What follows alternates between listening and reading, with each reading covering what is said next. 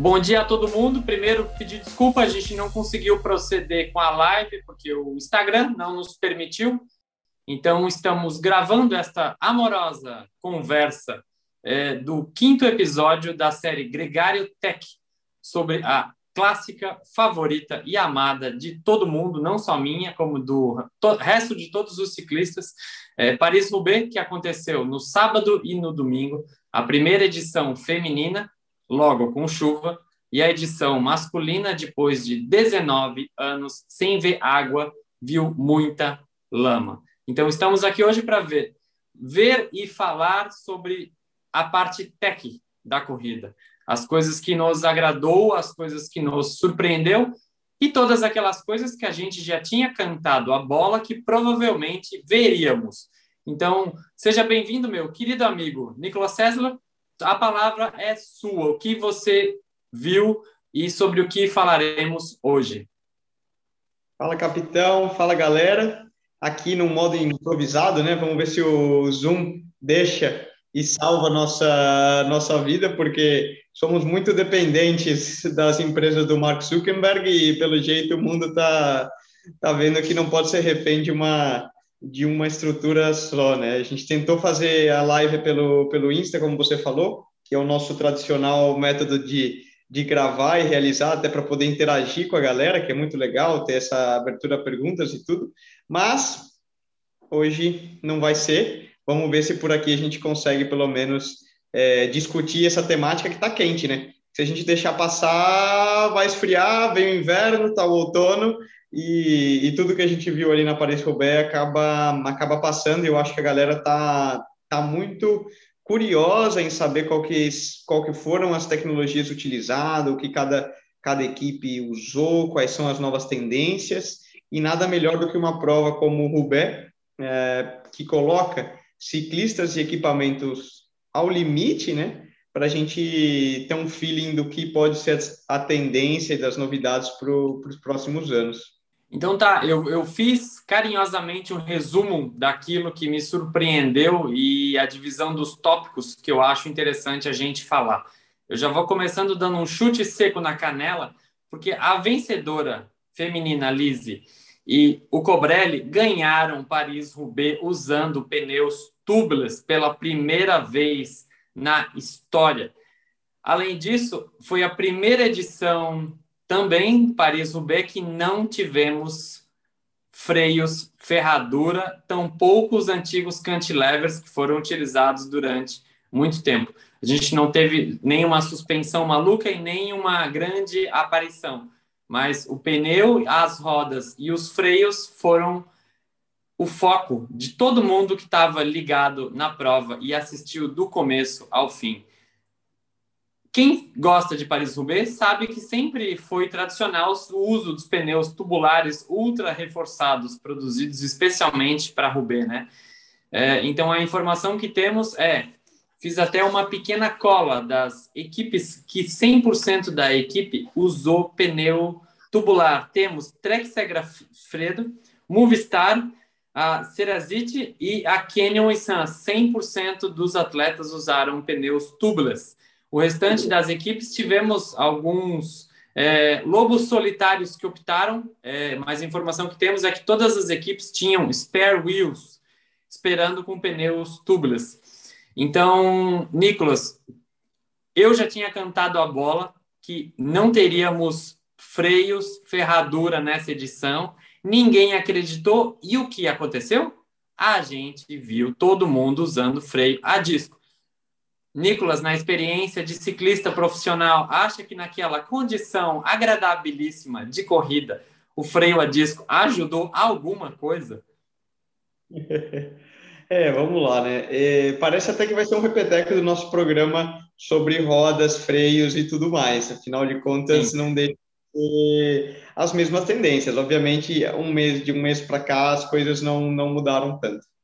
É, a grande diferença, né, como a gente já comentou antes, é que o freio ferradura é, não quer dizer que ele seja melhor ou pior que o freio a disco, mas certamente em condições extremas, que foi o que a gente vivenciou nessa Paris-Roubaix, ou seja, condições climáticas de chuva, é, lama, um, e que colocam tanto os ciclistas como equipamento ao limite, o freio a disco leva uma clara vantagem. É, uma vez que a diferença do peso adicional no conjunto é praticamente, hoje já se tornou irrisória, né? A gente ainda fala de meio quilo, talvez, eventualmente, mas a Roubaix sendo uma prova plana, é, essa diferença de peso não não tem uma significa não não significa muito e certamente uma prova em condições de chuva e lama, o freio a discos tem uma uma vantagem. Vale lembrar que talvez a gente não notasse isso tanto, né, anteriormente, é, porque todo o pelotão estava no freio ferradura. Mas certamente quando a parte do pelotão passou a utilizar o disco e outra parte continuava no ferradura, todo mundo que está no ferradura, e aí eu falo de experiência própria, a gente nota claramente de que, caramba, quando chove, para. Comparado com o freio a disco, que tem também, obviamente, chuva tem uma limitação é, e perde um pouco de performance, mas é, é, irrisória comparado com o que você tem é, no freio ferradura, né? O ponto de, de frenagem do freio a disco ele é muito mais imediato em condições de chuva do que você no, no freio ferradura.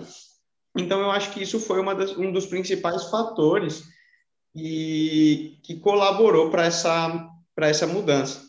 Vale lembrar que eu acho que até durante toda a temporada, né, a única equipe que ainda não tinha é, optado pelos freios a disco era a Ineos. A Team Ainda. Ineos, que com, com as...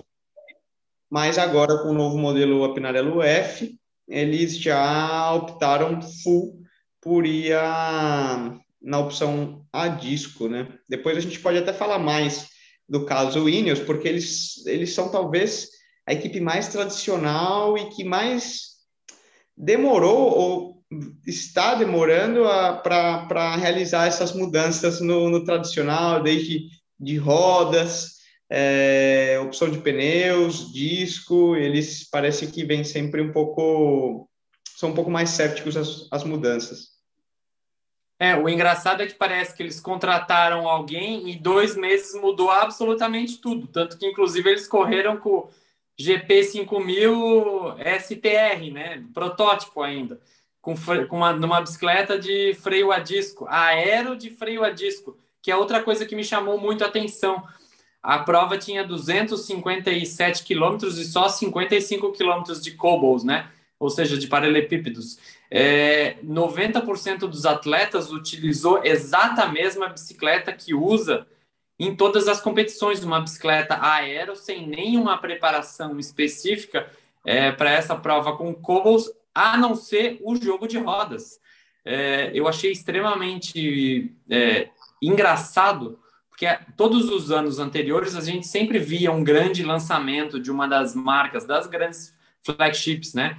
É, em Paris-Roubaix. A gente não viu novas bicicletas, tanto que o Cobrelli ganhou com a Merida Reacto dele, que ele usa no Tour de France, que ele usou em todas as competições durante o ano. Me parece que teve uma pequena diferença no guidão apenas, mas as rodas, o, o conjunto mecânico foi exatamente igual.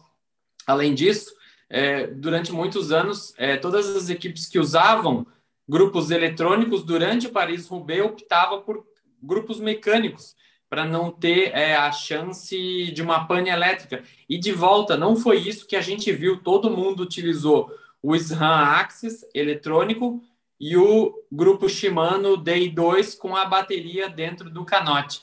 Fiquei extremamente surpreso. A gente vê essa quantidade de bicicletas aero, com freios a disco, com guidões aero, com cabeamento integrado, com grupo eletrônico, com rodas numa medida absurda, e a informação que a gente obteve é que o mínimo de tamanho dos pneus foi 30 milímetros, desses pneus ah. protótipos. Aí eu acho que você chegou no ponto, uh, Rafael. É, a evolução da indústria da bicicleta tem mostrado cada vez mais que o que é mais rápido é o conforto. O atleta tem que ser confortável tem que estar confortável em cima da bicicleta para que ele possa passar horas e horas naquela posição e possa render no melhor. Então, mesmo as bicicletas mais aero e mais race do mercado atualmente são muito mais confortáveis e, e suportam uma, uma condição como Paris-Roubaix melhor do que as bicicletas é, tidas como especiais para andar nos cobbles de 5, 6, 8 anos atrás. E essa é uma tendência, claro. E eu acho que você tocou no final, no ponto, que é a principal diferença que o pessoal ainda não entendeu.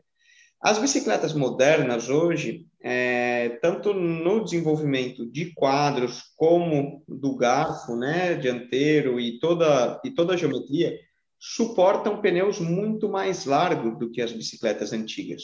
É, você pode olhar qualquer um, qual, qualquer ciclista ou amigo no seu pelotão que tenha talvez uma Cannondale daquelas K de agora eu não sou, eu sou péssimo com nomes e modelos de, de marcas, é, mas uma daquelas Cannondales tradicionais, talvez até de alumínio de 2016, 15, e ele vai te falar, ou, ou outras marcas, né, próprio Specialized, é, Trek, enfim, era uma tendência. As bicicletas de 5, 6 anos atrás não suportavam um pneu com mais de 25 milímetros. É, então, pneus muito finos, porque não tinha espaço entre a roda e o quadro, né, para que o pneu Sim. passasse. Isso completamente mudou, porque hoje qualquer bicicleta de qualquer marca, com a opção dos freios a discos, é, você consegue colocar um pneu até de 30, 32 milímetros, né? Que antigamente era impensável tinha essa tendência de que quanto mais fino e mais pressão, melhor. E é justamente o contrário que a gente está vendo a, a indústria caminhar. A gente vê cada vez rodas em, com o perfil interno mais largos, pneus cada vez mais largos também, que suportam uma capacidade de ar maior e pressões mais baixas. E, e todos os testes, tanto em wind tunnel, né, em túnel de vento, como Sim. de resistência em laboratório tem mostrado, caramba, o pneu mais largo é, na frente é mais rápido aerodinamicamente e você usar uma pressão mais baixa gera menos resistência. Poxa, é tudo contrário do que a gente pensava há 10, 15 anos atrás, né? Quem nunca pensou, não, o bom de usar o tubular é que você pode meter 200 libras ali, ó, fica duro igual uma pedra. Esse é o bom. Usa assim mesmo, viu? Quem nunca escutou esse, esse ditado? Todo mundo, né? Todo mundo, né? E a tendência e a indústria está caminhando no sentido, no sentido oposto, com a ajuda da, da telemetria, dos medidores de potência, da, dos testes em túnel de vento e, e toda a tecnologia que, que vem sendo utilizada né, para monitorar e definir quais são os melhores equipamentos. É, uma coisa que me chamou também de volta muita atenção, que eu vi que mídia nenhuma ainda deu a devida importância, é, a gente já tinha cantado a bola desses pneus novos hookless, né? Que ele não tem mais aquela borda lateral no road, ele é completamente reto, não tem mais aquele arame para encaixar no aro. E a Movistar é, usou as rodas Zip, que só aceita pneu tubeless, é, com a premissa de que este novo pneu STR da Continental já seja hookless. Ou seja, se tu pegar o manual técnico da roda Zip, que eles utilizaram, a pressão máxima para alguém de 115 quilos é 65 libras. Tu imagina a libragem que eles provavelmente usaram e a gente não faz a menor ideia. Eu fiz uma brincadeira hoje com a calculadora da própria Zip, considerando que seja um pneu hookless para o meu peso, eu deveria ter largado com 45 libras nas duas rodas. Tu imagina quanto alguém sério. Por quê? Porque esse aro ele é 25 milímetros interno e o pneu não tem mais a borda para fazer pressão. Ou seja, 100% da pressão fica distribuída igualmente dentro da roda. Então, imagina, largar com 40 libras numa prova racing, provavelmente Paris-Roubaix teve equipe que largou usando essa roda e esse pneu 30 libras. É, é interessante, né? Você mencionou até uma das coisas que eu reparei é, e, e você mencionou na live anterior, o, as meninas da Movistar, no masculino, eu não consegui identificar, mas eles lançaram, eles largaram com aquele medidor de telemetria da, da Quark para medir a pressão nas rodas, né? Sim. Ao longo de todo, de todo o treino. Sim. Eu o acho Shan que... Tire né? É, que todo mundo nunca, é, ninguém entendeu até hoje para que que aquilo servia e no domingo fez 100% de sentido. Eu acho que Queira... é, é mais para você ter uma performance no dia de hoje, é, significa colher dados para o futuro. Porque eles certamente devem ter, porque é um aprendizado, né? Toda essa evolução da tecnologia de freios, de rodas, de pneus, uma vez que uma coisa está interligada à outra, né? Lembrando que no programa anterior a gente discutiu, olha, por que antes você tinha um problema com o freio a disco? Porque, claro, você tem muito mais potência de frenagem, mas a tecnologia de rodas e pneus ainda não te permitia um grip é, para que você pudesse utilizar toda essa frenagem. Afinal, você tem um fator limitante na, no grip, na tração que o pneu te, for, te fornece com o solo. Você não, não, adianta ter muito freio se você não, não agarra no chão.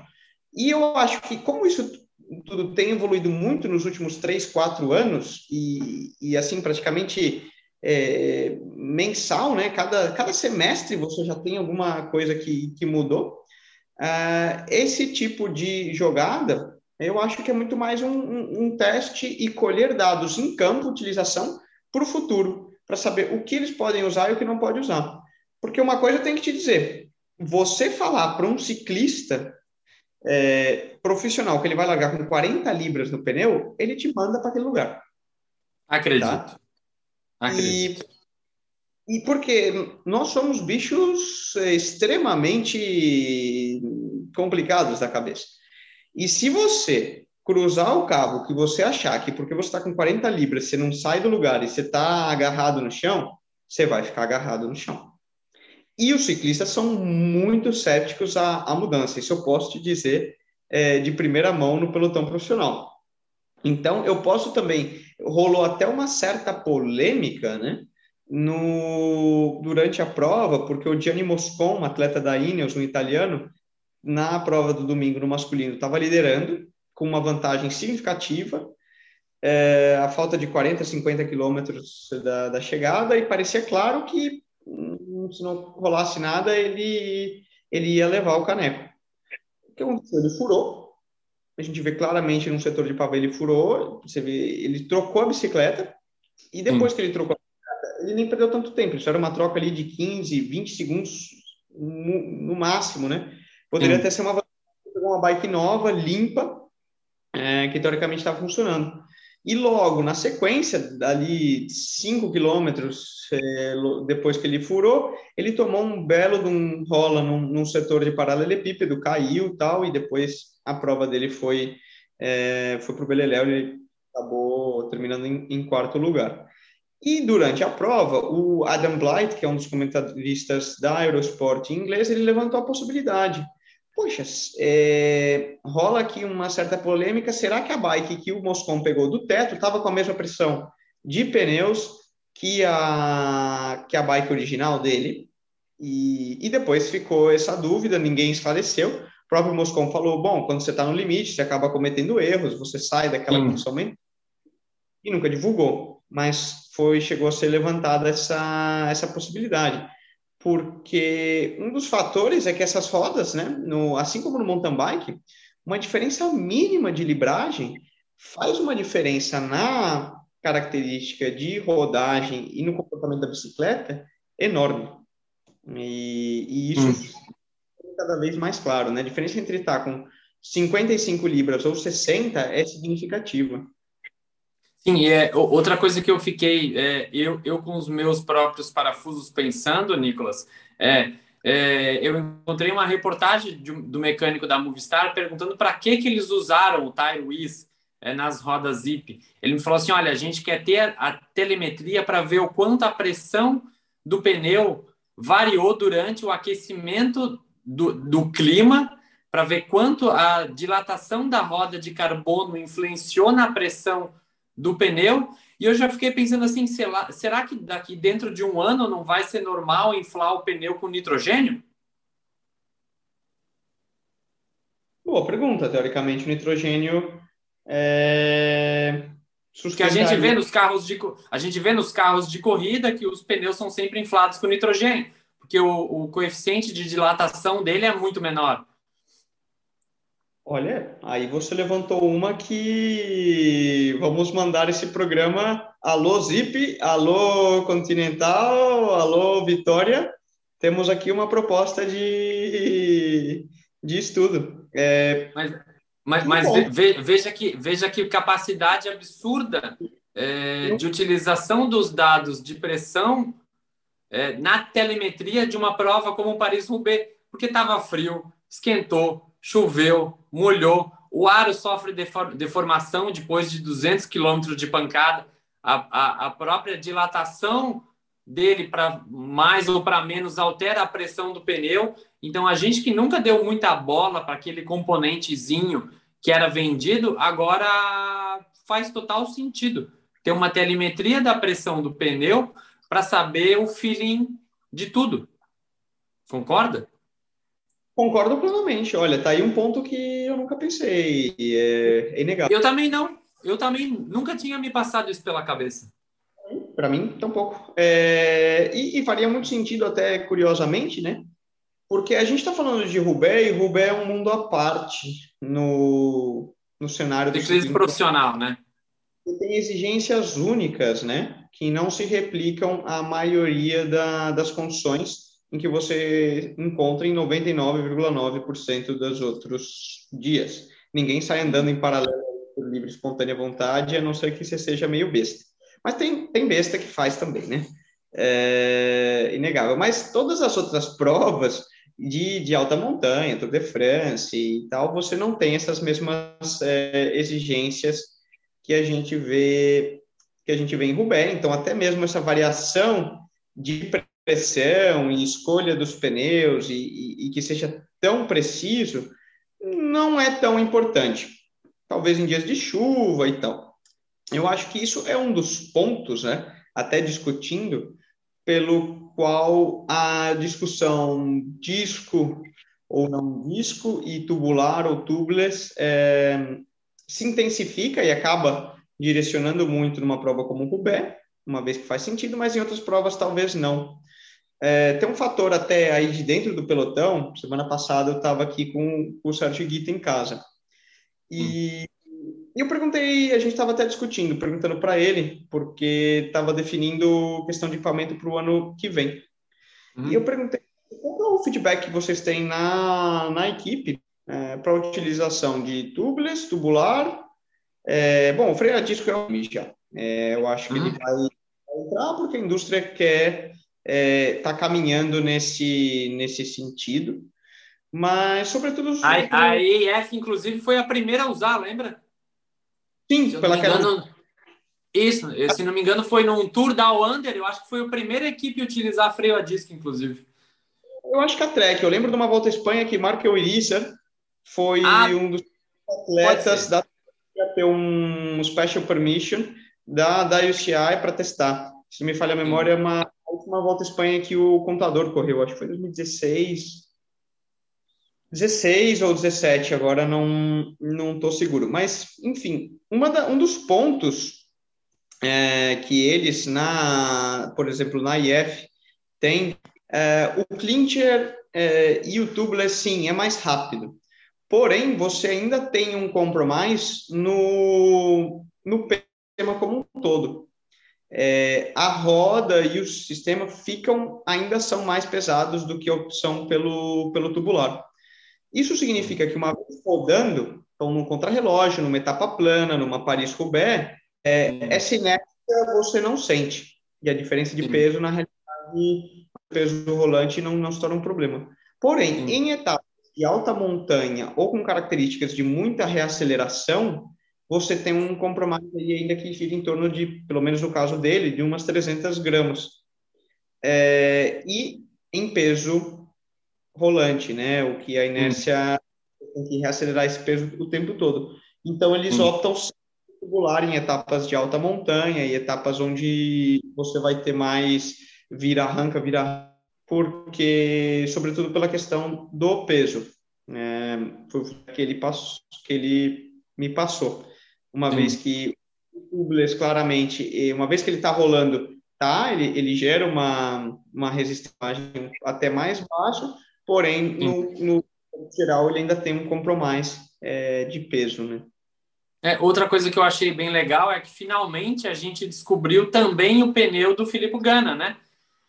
Que foi exatamente o primeiro protótipo do Continental GP 5000 STR. A gente descobriu o modelo de fato do pneu, né? Então, imagine a quebra de paradigma que é o campeão mundial de contrarrelógio ganhou usando tubeless e os dois campeões da Paris-Roubaix também quem que vai conseguir colocar defeito nesse setup. Eu acho importante destacar também uma coisa que me chamou a atenção, é, foram as marcas dos pneus. É, é unanimidade do pelotão profissional que todos usam Vitória ou Continental, com exceção Sim. das duas Specialized. Mas Sim. no restante, todo mundo Vitória ou Continental, porque são conhecidas os melhores pneus. pneus de gripe, em condições, não tem nenhum que compare com, com os... Na questão do tubo, chamou atenção a entrada da Pirelli, uh, que foi o caso da Lizzie Dynan e algumas equipes, a própria Trek, né?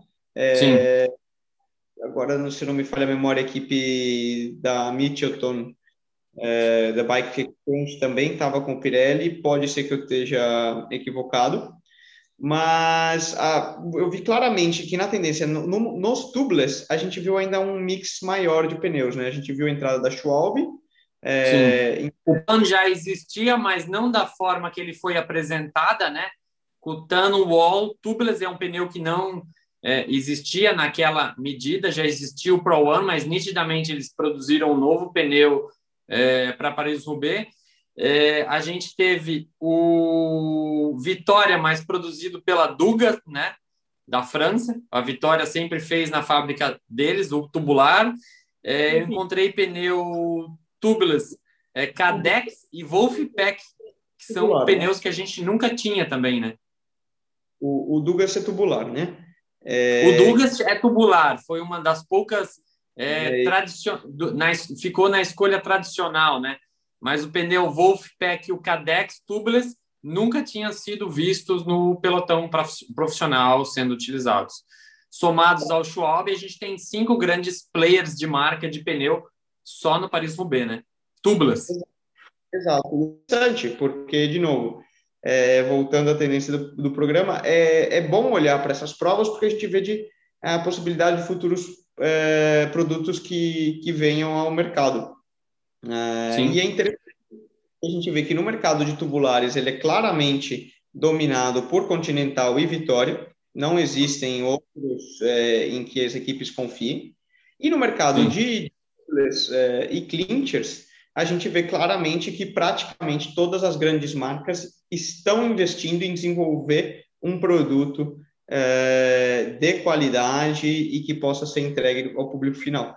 Também, né, porque eu acho que o mercado de pós-venda faz muito bom sentido para que as marcas é, coloquem tempo e dinheiro em, em desenvolver pro, esses produtos. Uma vez que os tubulares ainda, e cada vez mais, né, é, são produtos de nicho, muito pouca gente compra, né, então são marcas que é, faria sentido financeiro e comercial investir no desenvolvimento desse, de pneus tubulares. No Sim. pneu não. A gente vê como, novamente, a gente vê cinco, seis marcas investindo forte, pesado e desenvolvendo produtos muito bons. Quem ganha com isso? Nós. É o consumidor, o... óbvio. Exatamente. A gente tem cada vez é, novos produtos é, chegando no mercado e melhores. Sim, eu, eu lembro de uma, de uma dessas nossas participações em algum dos primeiros episódios que o Nicolas César falou que o Continental que a equipe usa não é o mesmo Continental que vende na loja. E um monte de gente ficou extremamente triste, falou: "Não, peraí, eu achei que eu usava o pneu do profissional e chegou esse maluco aí dizendo que foi enganado". Então, foi enganado mesmo. É, então, quanto mais desenvolvido for para o pelotão profissional o pneu tubeless, mas o consumidor vai ganhar porque teremos as mesmas versões e inovações que o pelotão do Pro Tour usa. Então, isso vai provavelmente sacudir muito o mercado do, das corridas Race 2022, né? Concorda? Concordo. É, bom, nisso, desculpa ser um pouco mala e, e, te, e te, dar uma notícia triste que está escutando, é, mas é muito difícil que você consiga comprar o pneu que o Avancini usa no mountain bike, que o Nino usa e que o pelotão corre. Porque é um, é um dos pontos que é sempre, até, eu acho que mais no mountain bike do que na estrada até, de que Sim. a gente busca, um atleta profissional sempre busca ter um factory sponsorship direto com alguma marca de pneu, porque você Sim. tem acesso a pneus de que a marca nunca colocaria à venda. Por quê? Sim. Tem um e você, por exemplo, você fala, pô, mas eu não compro o mesmo é, Continental ALX é, Competition que Pro Competition que o Nicolas usa ou que os caras da Ineos usam, não, porque os pneus que a gente usa são descartáveis. E se você comprasse esse pneu, você ia ficar pistola com a Continental, porque você ia usar ele cinco, seis vezes e ia jogar no lixo. É, é, então, esse é o motivo de que muitos dos pneus que você vê o pessoal utilizando, e aí você pode olhar, é, se liga no pneu que o Nino usa, que o Avancini usa, é, principalmente no mountain bike. Na época, eu lembro também, é, um, alguns anos atrás, quando a Absalom ainda na BMC usava os continentais também, é, e no mountain bike a gente ficava pô, a gente tinha os, o, o, patrocínio da Continental aí no Brasil, na época que eu corria com a, com a Scott, Scott Fittipaldi, a gente falou, caramba, mas os pneus Continental que a gente tem não são iguais que o, que o Absalom tem, não sei o quê. Aí você vai ver sim. Por quê? É, a fábrica produz alguma série limitada de pneu, pneus protótipos, eles chamam, que eles nunca vão colocar no mercado, que tem uma borracha muito mais macia, é, hum. porém, estabilidade zero e super frágeis, que são pneus justamente que se, se eles fossem vender, é, não passaria nenhum certificado de de controle de qualidade, durabilidade, rigidez e eficiência geral. Exato, porque são muito macios. Como um pneu de Fórmula 1. Você não consegue Sim. comprar um pneu de Fórmula 1 para usar no teu carro, porque não Sim. faria sentido. Sim. É, e sobre ainda Paris-Roubaix, é, durante a prova eu fiquei imaginando como os atletas estariam ferrados se não tivessem freios a disco. Eu conseguia quase ouvir aquele aquela lama grudada no aro fazendo aquele zunido horrível no aro de carbono comendo banda, comendo pista, comendo pastilha. E tem uma imagem engraçada de um atleta freando com o pé no final ainda, porque ficou sem pastilha, né? Christophe Laporte, da Cofidis, justamente, ficou, fiquei, ficou sem pastilha, porque provavelmente é, os mecânicos devem ter comido bola, não colocaram uma pastilha de metal, e fica sem freio mesmo. Quem e lembra vai... que de volta a gente no podcast apostou nisso. Ó, se chover, se chover, eles vão ter que colocar a pastilha metálica, porque pastilha orgânica e semi-orgânica não vai aguentar. A hora que eu vi aquela imagem, eu falei, viu, eu ainda entendo alguma coisa desse esporte. É. E como? E como? E, e, posso te garantir, Rafael, é, é muito impressionante, a gente já falou disso, né? E eu volto a bater nessa tecla, 90%, hoje talvez vamos colocar aí 85%, dos uhum. profissionais que trabalham no pelotão profissional não tem uma puta ideia do que eles fazem ali. Incluo mecânicos, ciclistas e, e etc. E quando você vê uma equipe ganhando no final, e que normalmente essas equipes se repetem, tem um porquê. Sim. Eles têm o melhor é, ciclista, mas também os melhores mecânicos, os melhores preparadores, e estão no leading edge da ciência. Então, não é por acaso e as equipes grandes, né? Jumbo, Ineos, Quickstep, é, no caso também, né? Não podemos deixar de, de mencionar. Então, é, as equipes que a gente vê ganhar é, final, um final de semana atrás do outro, com raras exceções. Porque todo o investimento e todo o estudo por trás faz a diferença, principalmente em condições extremas.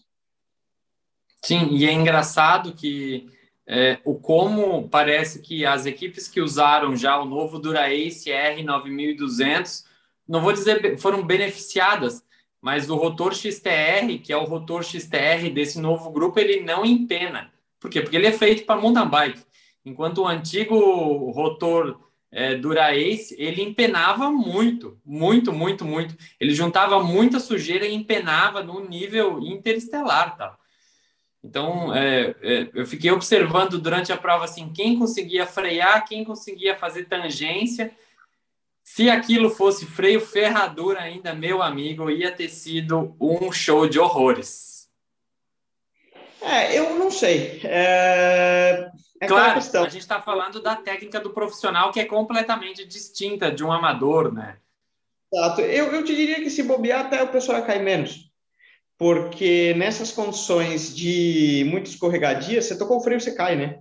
Então, no fundo, quanto menos você tocar e menos frear e for um freio mais suave, quase que melhor. Então, é delicado. E, e tem até algumas cenas, né, para quem assistir de novo do, do highlight no início da prova, é, da galera entrando ainda em, em trecho de asfalto mesmo. Você escuta aquele barulho de todo mundo freando. Você vê um strike de 20, 25 caras na curva passando reto.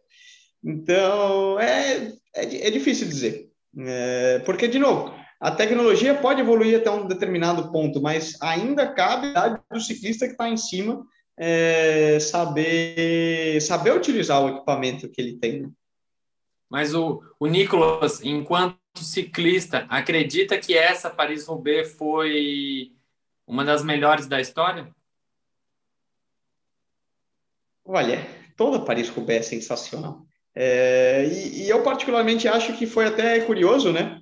Ah, na minha opinião, foi bom para o pessoal voltar a ver uma Paris-Roubaix com chuva, porque pensava que ia ser tão melhor do que as outras. Mas a gente viu tanto tombo, tanto carnage, né? E, a gente falou, putz, em vários momentos a gente até ficava preocupado pela situação do, dos ciclistas. E viu muita gente eliminado em função disso, e necessariamente o, o show no final lá para sprintar no velódromo foi o mesmo. É, quem não se esquece da, da Paris-Roubaix que Matthew Heyman ganhou sprintando com Tom Boonen e, e esses, e, e, dando um show. Então, Paris-Roubaix é um show por, por si só, pela característica da prova. Certamente as condições climáticas a tornam ainda mais exigentes, mas não sei, não sei se a gente precisa. Paris-Roubaix é uma prova tão bonita, não sei se precisa ter a chuva um, como um fator a mais para. É, eu peguei os números aqui, ó, largaram 174, 84 não terminaram. Sim, seja, mas é muito quase cinco. Né?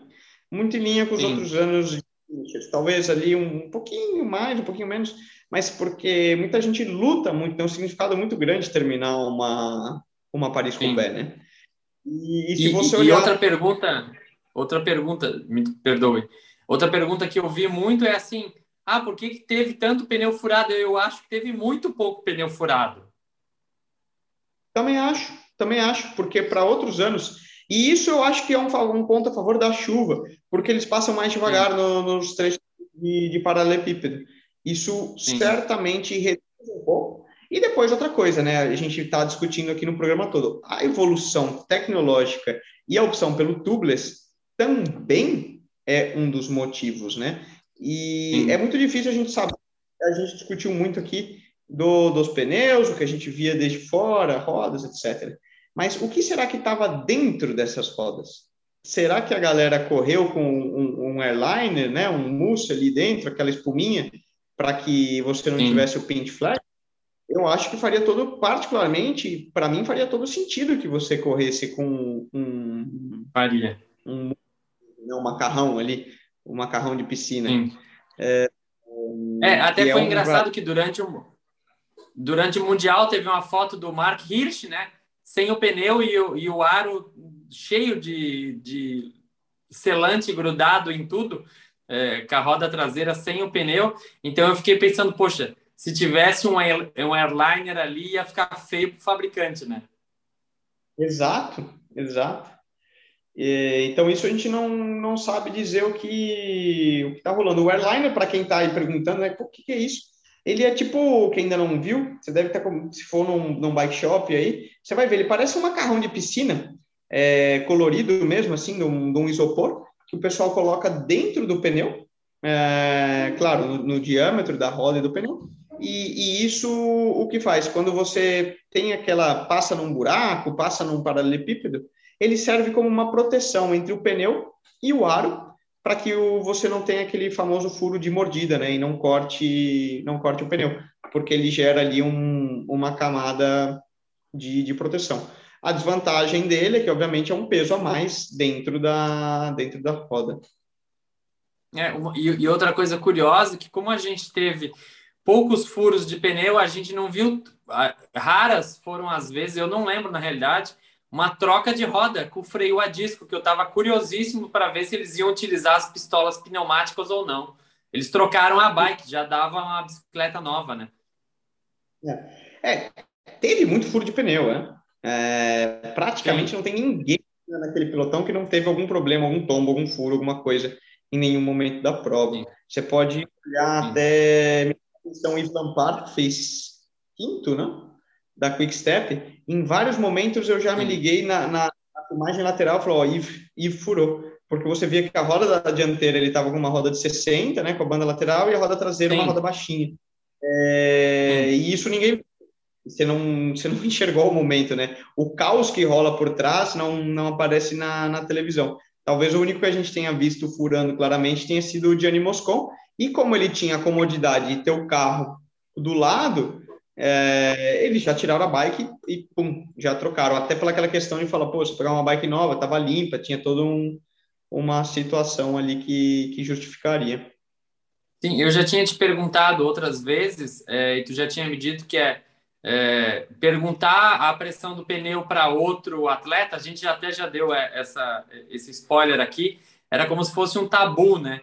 Eu fico imaginando quanto segredo tinha dentro daqueles pneus ontem, do líquido certo, de um líquido race only, do tá entendendo de tanta tecnologia que pode ter escondido dentro daquelas rodas tubulares e a gente não faz a menor ideia. Então é um mercado que deve explodir em termos de novidades é, de equipamento no, no, no próximo ano. Concorda comigo? Concordo plenamente. Tá uma temática que eu tenho certeza que a gente vai voltar a falar de, dela é, logo e que vai exigir um programa agregário tech cada seis meses para comentar de alguma tecnologia. Porque, de novo, é algo que tanto a indústria é, dos pneus está em constante evolução e aprendendo a, a explorar melhor os produtos e as capacidades e a indústria das rodas. E, e, nem sempre elas se comunicam muito, tá? Por, por incrível, porque Sim. são, no final de contas, diferentes e, e um acaba tendo que esperar o outro para ver quais são as limitações de desenvolvimento que eles possam, possam explorar no melhor. Então, é uma coisa que está evoluindo. Pô, uma Zip lança uma roda nova, daqui a pouco, claro, Vision, DT é, e todas as outras marcas vão copiar também, ou uma versão até do que hoje uma Sim. Zip lança. E depois os fabricantes, de, agora, claro, não adianta Zip lançar uma roda que não tem pneu que possa ser usado na roda. É, é, ou pneu que... O engraçado, é, o engraçado nessa situação é que o único pneu não recomendado para a roda Zip nova, Hookless, era o Continental. E o Continental foi o primeiro pneu a desenvolver especial para Zip, entendeu? Claro, porque no final de contas é um mercado que precisa ser atendido e eles estão, eles precisam evoluir. Então, isso, de novo, quem ganha? Nós, porque a qualidade do produto está em constante evolução, é, vem muita coisa boa aí pela frente, e o, o, o ponto final disso tudo é que a qualidade do nosso pedal só evolui. Sim, eu já fico, eu já fico me imaginando assim, é, se você me disse que os pneus tubulares que vocês usam na equipe são completamente diferentes do consumidor, tu imagina os pneus tubeless, o quanto eles podem ser aprimorados para virar um race only, para tu usar uma etapa com melhor grip, com, me, com menor coeficiente, com selante que em um dia vai secar se não for utilizado, tá entendendo? É, é toda uma tecnologia que pode estar tá, um monte de bruxaria por trás desse é, de uma corrida como Paris-Roubaix, a gente ainda não faz a menor ideia, né? E talvez nem os próprios engenheiros, mecânicos e ciclistas façam ideia. Afinal de contas, a gente tem é, a tecnologia está em tá em constante evolução, né? De novo, se você falasse cinco anos atrás que você ia correr Paris-Roubaix de tubeless, freio a disco, é, eletrônico, é, uma bike normal, a maioria do, da galera no pelotão ia te lugar e falar. Ah, é, Roda tá de carbono, bom. né? Que já era uma coisa rara de acontecer.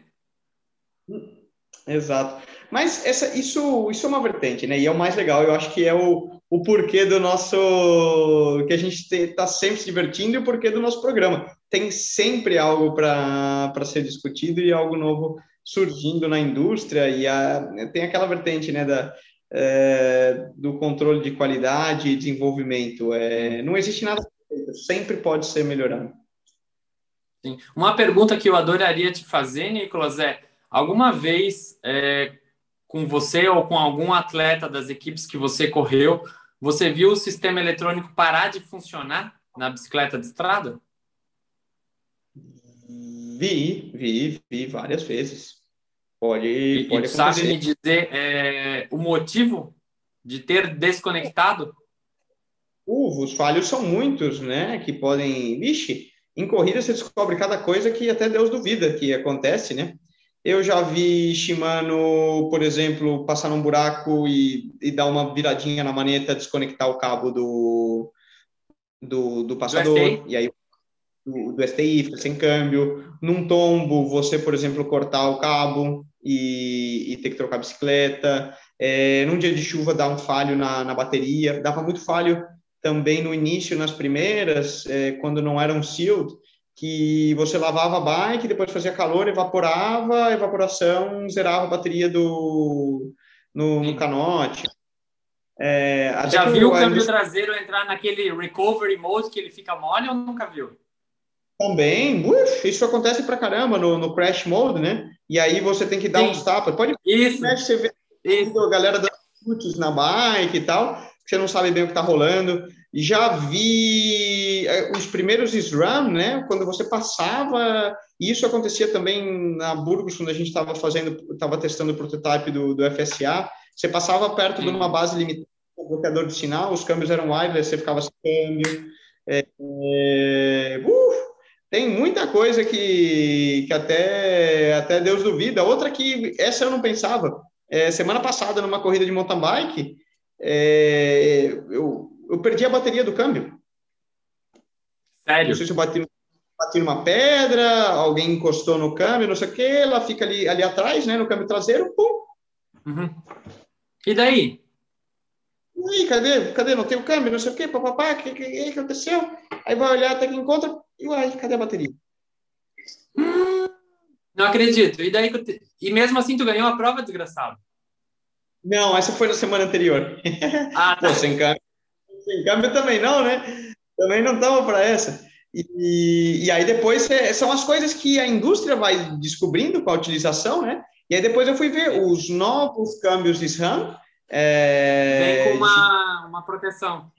Com um case para proteger a bateria. Tipo, ah, Pô, porque eu não devo ter sido o primeiro Zé que perdeu a bateria no, no meio do rolê, né? É difícil, mas acontece. Então, justamente, o, o, pelotão profissional e toda essa utilização serve para que a indústria é, possa evoluir e ajustar o produto, uma vez que o, o, produto é como um carro, né? A gente fala, pô, se você comprar um carro novo, a primeira versão, o primeiro ano nem sempre é o melhor. Compra no segundo, terceiro ano, né? Porque tem, às vezes, vários BOzinhos ali pequenos que a própria fábrica vai ajustando e só vai descobrir quando põe para moer mesmo, né? Sim. É, uma coisa que, outra coisa que é tech também, que tu vai poder me responder. Eu nunca havia me tocado que vocês usavam, eu não sei se o Nicolas usou, mas grande parte das equipes do Pro Tour usavam o medidor de glicose é, nas corridas, que agora Pode. foi proibido. Pode fazer um tech de, de nutrição. trazendo algum fera para comentar. É proibido nas a corridas. A pergunta tá? é: o Nicolas já usou isso durante a corrida? Não, porque é proibido. Agora corrida... proibiram, né? Agora foi, foi proibido recentemente, porque ao que, ao que eu encontrei, era permitido em um monte de corridas mundo afora. É, mas corridas amadoras, né? Corridas do, do pelotão profissional, não. É, mas é certo que muita gente utiliza, eu já utilizei também, é, nos treinos, mas em competição ainda é proibido, com exceção dos diabéticos. Existe uma equipe profissional, né, a Novo Nordisk, que somente diabéticos podem correr e eles são obrigatórios a ter, a utilizar esse medidor de glicose para que eles não tenham é, muita caída. Mas eu acho que isso é tema até para um outro programa, né? Porque não deixa de ser é técnico. Bem legal, é... bem legal. Da Tec Rubé. Vamos deixar já engatilhado para uma conversa futura. O que, que você acha? Combinado, eu acho que seria bastante válido. Eu já te falei, né? Eu dúvida sobre nutrição e sobre se o Nicolas come ovo de manhã cedo com, com farinha ou outras coisas, daria bastante bope. É, boa crepioca, o reboco não pode faltar, viu? Mas isso aí, deixa a temática já. Eu acho que é importante. Dentro do que é Paris-Roubaix, mais ou menos já deixou a gente com um bom sabor de, de boca para o futuro, né? Já. Então, eu acho que esse é o nosso fechamento do tema é, Gregário Tech Paris-Roubaix, depois de 19 anos com muitas emoções, muita chuva, muita queda, muita tecnologia, que a gente ficou na teoria da conjectura, que a gente não faz ideia, mas eu tenho certeza que se a gente está em 2021, já deve ter equipe, fabricante e mecânico pensando lá em 2023, sobre tudo que vai mudar e a gente não faz a menor ideia. Nicolas, alguma consideração? Já que não conseguimos fazer uma live, a gente fez um bate-papo entre apenas eu e você. Me sinto lisonjeado. Um prazer, uma honra sempre poder conversar contigo, cara. É, aprendo, aprendo muito desse programa também. E uma pena, peço desculpas a todos que estavam conosco esperando pela live. É, a gente gosta desse formato porque tem mais interação. É, e, bom, vamos ver se Mark Zuckerberg e suas empresas permitem que no próximo programa a gente volte ao formato normal. Mas lembrando, se você é, estiver escutando, vai estar aqui no Spotify, no Apple Podcast, no Google Podcast, na plataforma que você preferir escutar. E não deixe de, de nos seguir, dar um like e vamos lá. Mande sua pergunta, temas que você quer saber, porque a gente está sempre aberto a, a novidades. No final das contas, quer trazer as curiosidades que a gente possa para você que, que nos escuta. Valeu? Valeu, um abraço, uma boa semana.